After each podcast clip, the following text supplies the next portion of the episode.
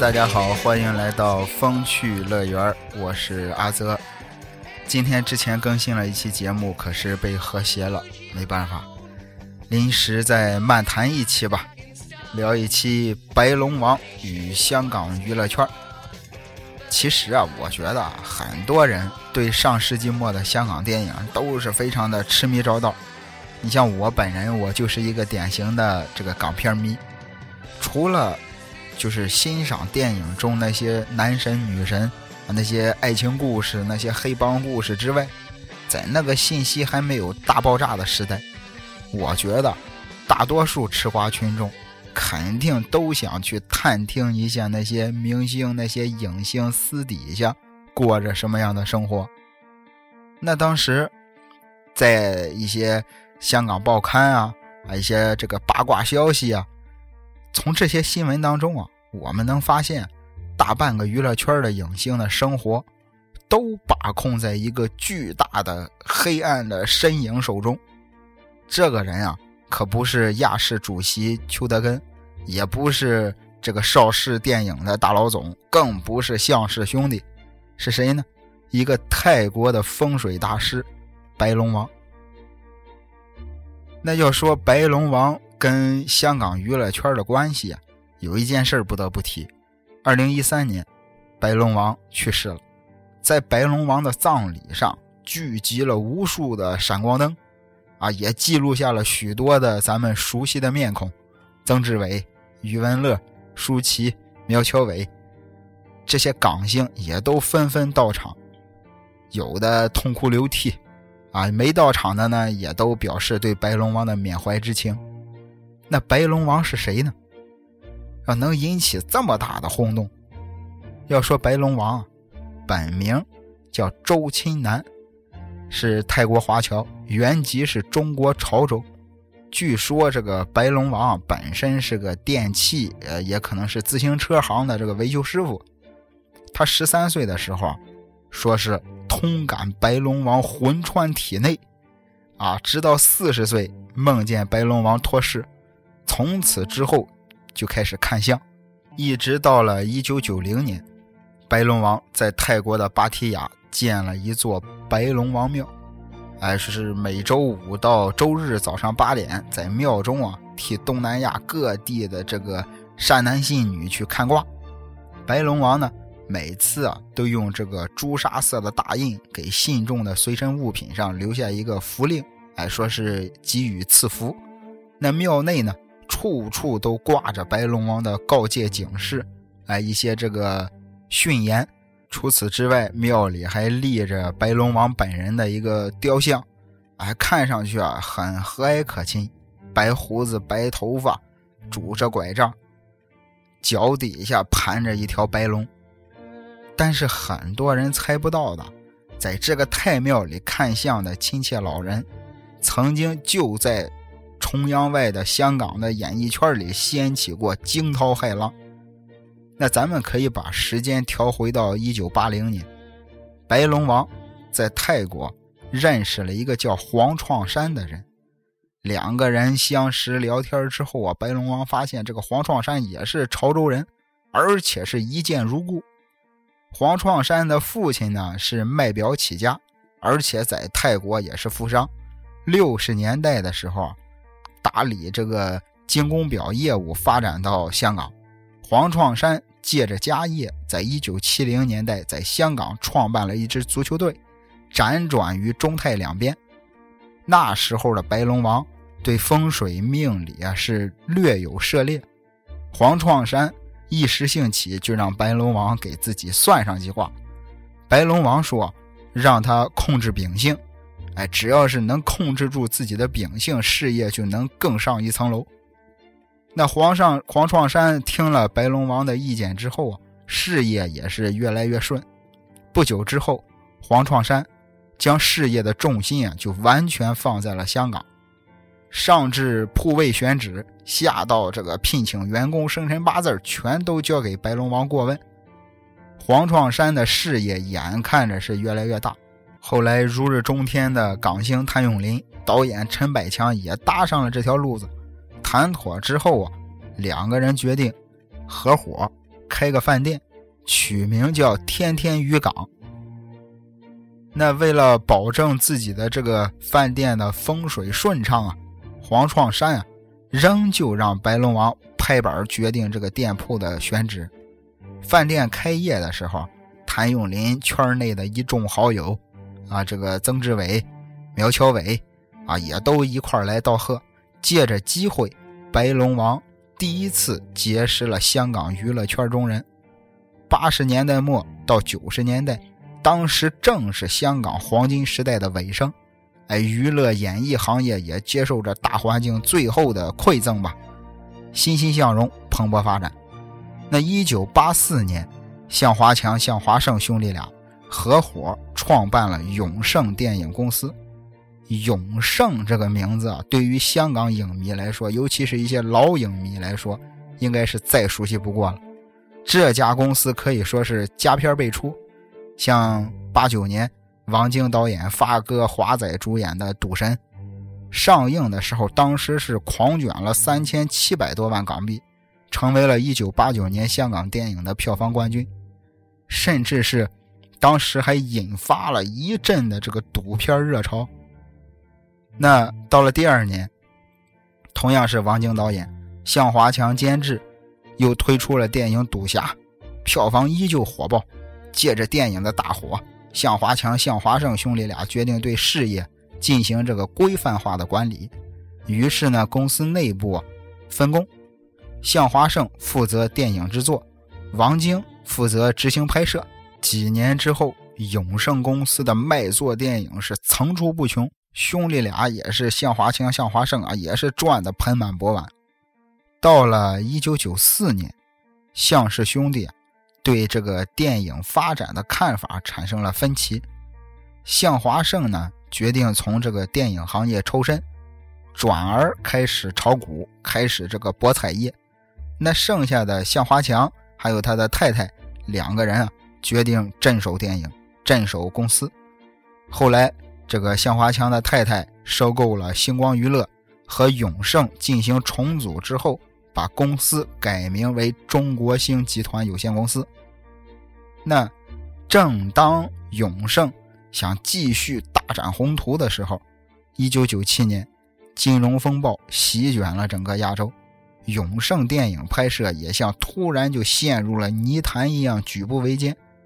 那整个娱乐圈都不可避免的会受到波及，那投资商股票大跌。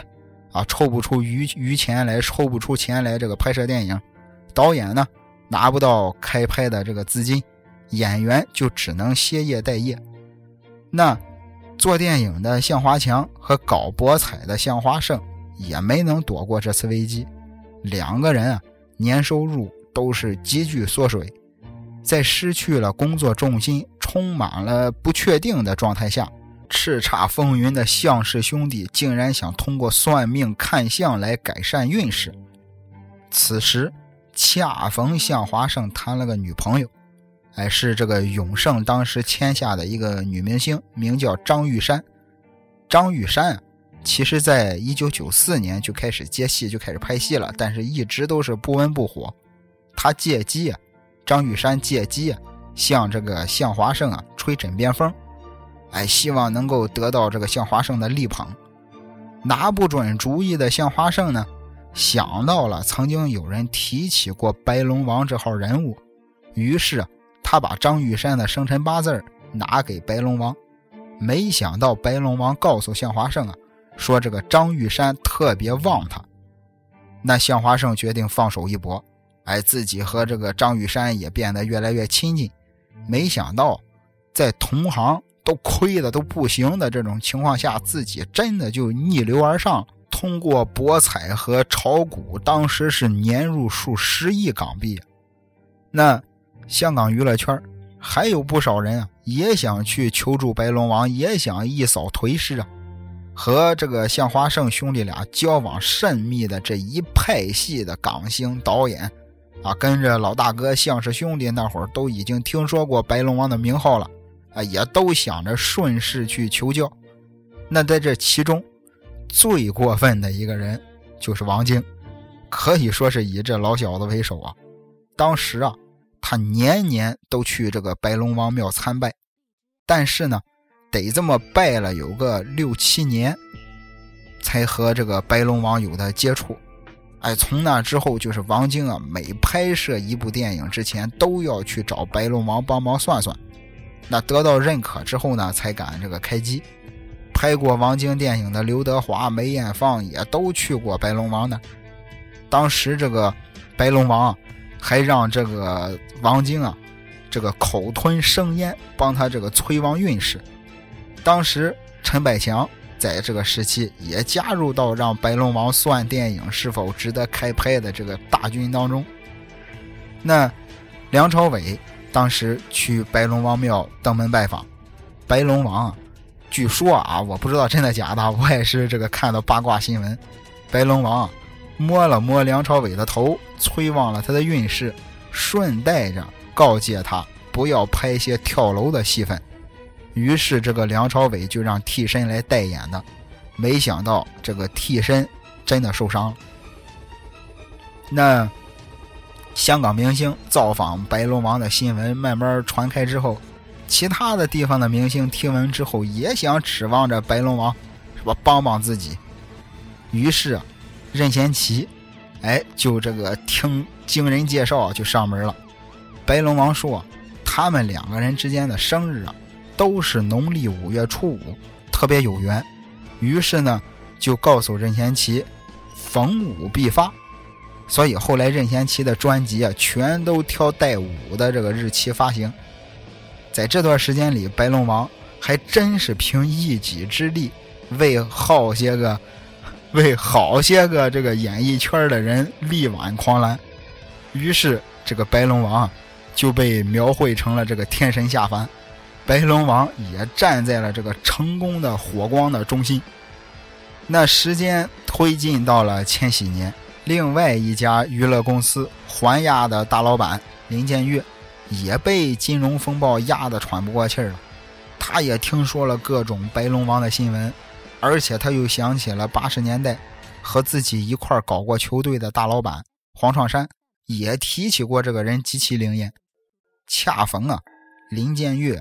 在低迷的大环境当中，大手一挥，给一部电影投了四千万，叫《无间行者》。虽然这个钱投的是挺扩大，但是他自己心里明白，这一回要是赔了本那就很难再东山再起了。加上这个刚开机不久，天宫也不做媒，拍摄的这个进度也是一直被迫中断。于是，林建岳就想起了白龙王。他也希望白龙王能够帮他把赔的钱都赚回来，实现这个大翻身。林建岳虔诚的求上门，白龙王呢也对他的这个期望给予回应，但他只说了一句话，他让林建岳把电影的名字改成《无间道》，这事儿就成了。林建岳几乎不敢相信，电影一上映就迎来了如潮的好评。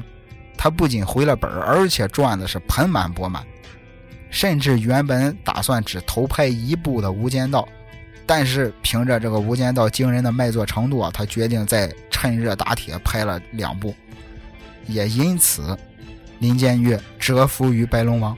随后，这个两部《无间道》开拍之前呀，也都要请这个白龙王给算一算。就我这个，我个人认为啊，白龙王。灵验可能是一方面，但他可能对电影行业应该也有一些独到的看法。你想，电影名《无间》指的是地狱，行者指的是这个修行的人，无间道呢，就是意为地狱里的无尽的轮回。相比之下，无间道更像是强调众生相，在特殊的空间当中无尽的纠缠生存，格局看起来要比较大。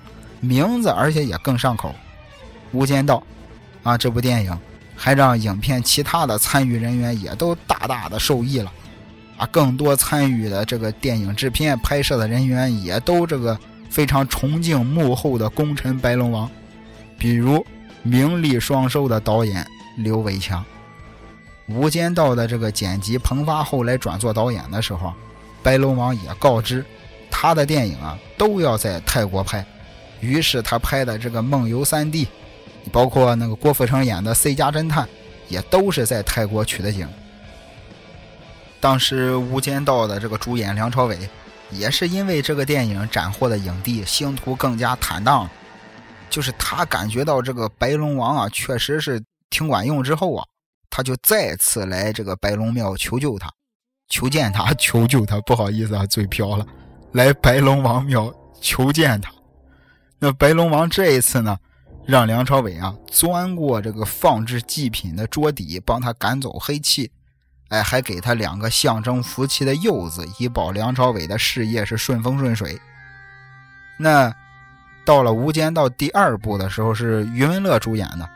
余文乐呢，也非常因为这个《无间道二》的大火，也非常信仰白龙王。白龙王把这个蜡烛啊放在他的头顶上转圈哎，再将这个这个点着的香啊向着他吹烟，帮他这个催旺了他的运势。那说到这个余文乐，我想起来这个林建岳啊，当时在拍《无间道》的时候啊，也在筹备另一部电影《头文字 D》。哎，但是因为这个《无间道》拍摄计划改变，到了两千零三年才将《头文字 D》安排进了这个档期。林建岳啊，最早啊，先是约谈了大导演徐克，希望由他来指导这个剧本的拍摄，最后也是因为诸多原因吧。两个人的合作最终就告吹了。值得一提的是，在两个人商谈的中间啊，徐克曾提过要求，希望这个男主角藤原拓海啊由周杰伦来饰演。哎，不知道会不会是这个林建岳不满意这个人选啊？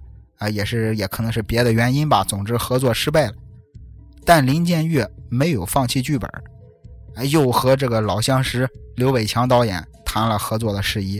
两个人在很多方面都非常契合，比如这个刘伟强就要求这个林建岳旗下的艺人陈冠希做主演，于是两个人就敲定合作了。为了确保一切的这个顺利进行，林建岳在开拍之前啊，又去找了白龙王一趟。白龙王呢，照例哎给林建岳是这个口吹烟雾给他赐福，但是啊，白龙王啊又附加了一句话。说电影的主演必须是周杰伦，因为他未来啊还能再火十年。陈冠希刚好相反，十年内的这个运势一路向下走。当时林建岳听了这个话之后也很无奈，就必须觉得必须要不就听白龙王的吧。其实啊，周杰伦啊，从两千年发行第一张专辑开始。几乎就已经预定了未来亚洲小天王的宝座，接连斩获了亚洲多项音乐大奖。周杰伦更是在两千零三年荣登了这个《时代周刊》亚洲版面的这个封面，而且还被人称为是这个亚洲流行音乐新天王。周杰伦此时正有意向这个电影市场进军。那上映之后呢？果然，啊，头文字 D。大批的观众都是冲着周杰伦的头衔，二话不说就买票看戏。借这部电影，周杰伦还一举拿下了这个金马奖最佳新人奖。他为电影创作的这个插曲《一路向北》也斩获了百事音乐风云榜最佳的这个影视歌曲提名。一时之间，青少年中间，当时我没记错的话，我应该在上初中。都在议论周杰伦出演的藤原拓海有多帅，啊，有多酷。周杰伦一边疯狂的拿奖，一边人气飙升，似乎啊也在印证着这个白龙王对他星途的预言。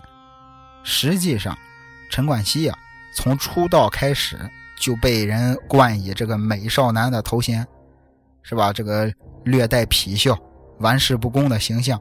和《头文字 D》当中这个叫什么来，中良介和中良介这种放荡不羁的形象十分像。反观周杰伦呢，啊，向来秉持酷的这个态度做事儿不太擅长表达，呆萌的这个外表下坚持自己的这个骄傲，这些特点能让人立刻就和同源拓海联系到一块儿话很少的这个默默的送豆腐，独自享受这个飙车的乐趣。这两这部电影的这个选角十分考究，也和白龙王看人毒辣的眼光有很大的关系。两部电影让林建岳赚的钱数都数不过来了，于是林建岳决定了，白龙王就是自己真正的这个风水福星。他对白龙王的信仰几乎就是无人能比啊！那他有多相信白龙王呢？首先啊，这个林建岳是年年都到这个白龙王庙捐款、捐电器啊，这个积攒功德。两千零五年，林建岳的父亲离世，离世，他甚至都没有立刻把自己的父亲入土为安，而是提着气儿，非要等到白龙王有空了。亲亲临老家这个朝阳，帮父亲算过墓地风水之后，才能安心的让自己的父亲下葬。到了二零一零年，白龙王当时是身患重病，急需二百五十万港币的治疗费。林建岳二话没说，直飞泰国包下了他长期的费用。白龙王推动香港电影的功绩啊，有目共睹。于是。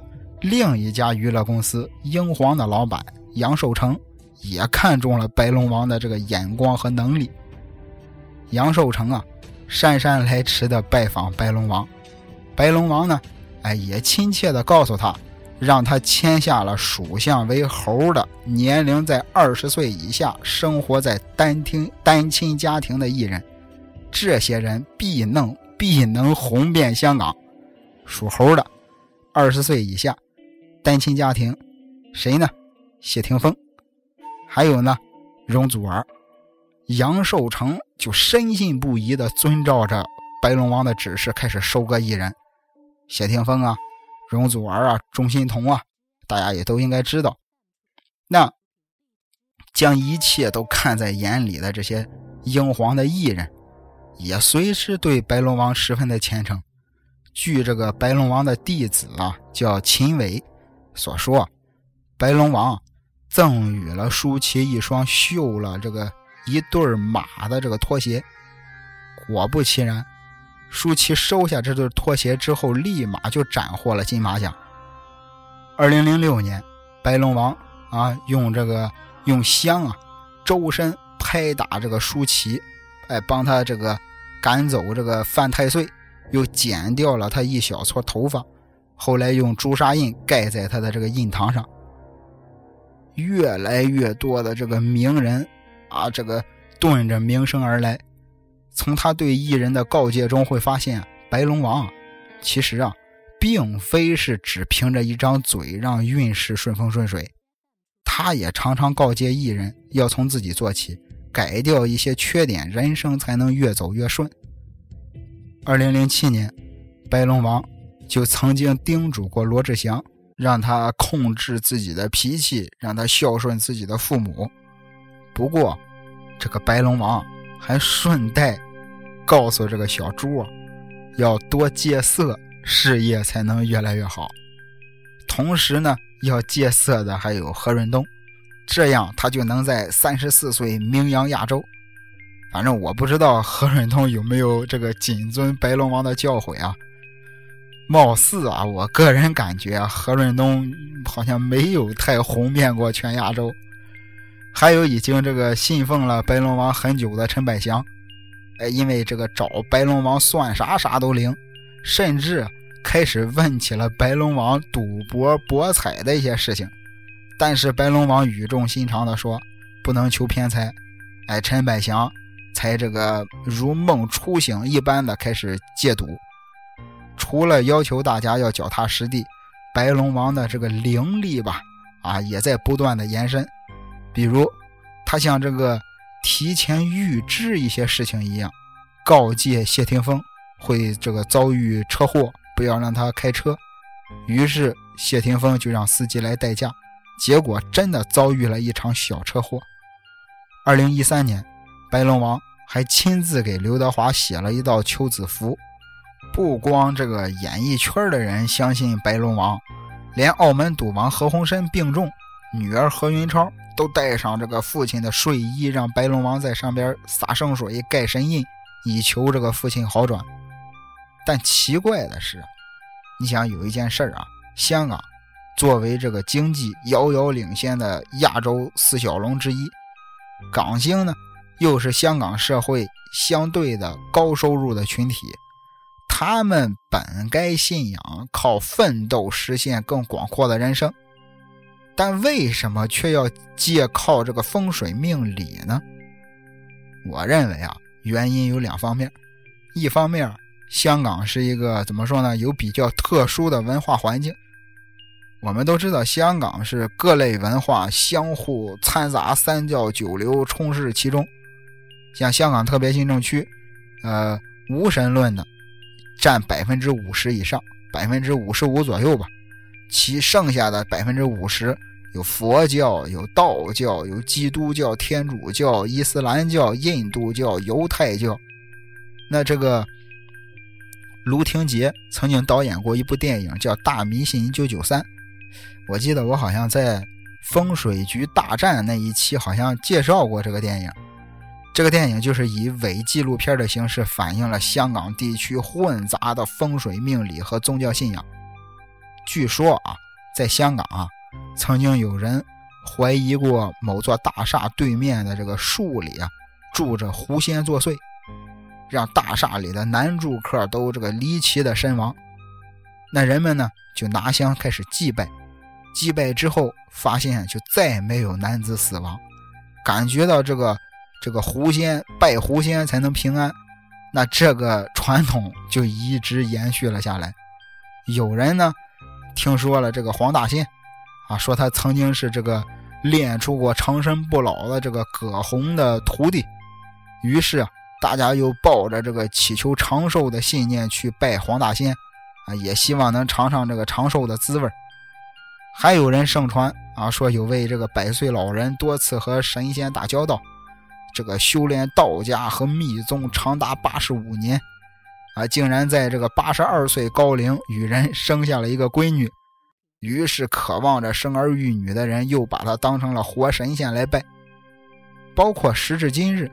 你去这个香港的庙街，你去了，你还能看见就是密密麻麻、错综复杂的这个算命的这个摊位林立啊，每个招牌前面都挤满了香港市民，从看手相的、看面相的，包括占星的，整条街上是人头攒动。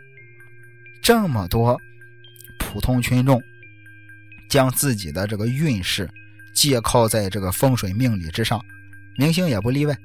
因为做明星、当演员不确定性更大，他们心里也非常明白，运气对于自己来说其实是很重要的。我们随便啊，从白龙王的这些港星的信徒当中、信众当中挑选几位，一分析就知道了。梅艳芳小姐虽然是这个香港的女儿，娱乐圈的大姐大，但她的童年并不幸福，四岁半就开始跑江湖。靠着卖唱赚钱养家，辛苦自然不用多说，哎，而且还经常这个挨饿受冻，被同学嘲笑是歌女，被人冷眼相待。那到了一九八二年，梅姑啊，凭借徐小凤的名曲《风的季节》，在新秀歌唱比赛当中脱颖而出，从此走上了辉煌的道路。那梅艳芳的才华不可否认，但值得注意的是啊。从歌女到明星的转化，运气也是非常之重要的因素。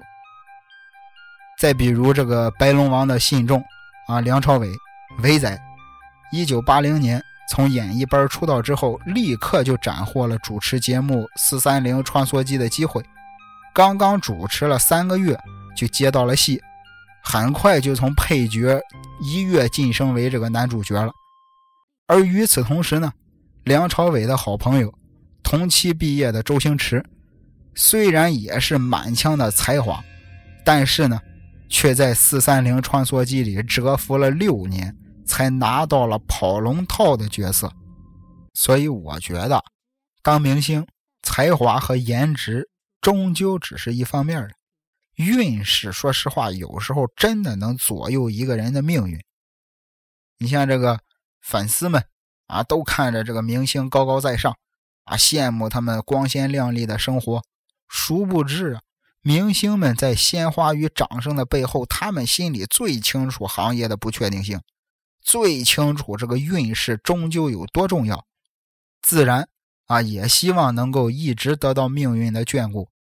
所以，他们在这个风起云涌的娱乐圈，在这个变幻莫测的香港经济的这个大环境下，信白龙王也是符合逻辑的。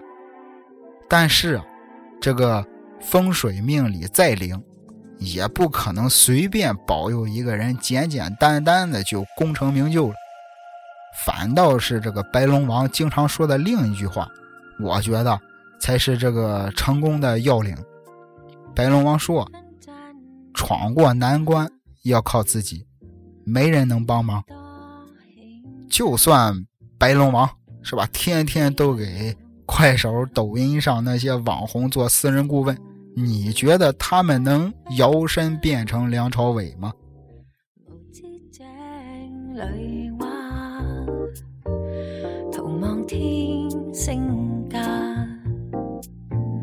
空得意目光如麻，谁料金屋变败瓦。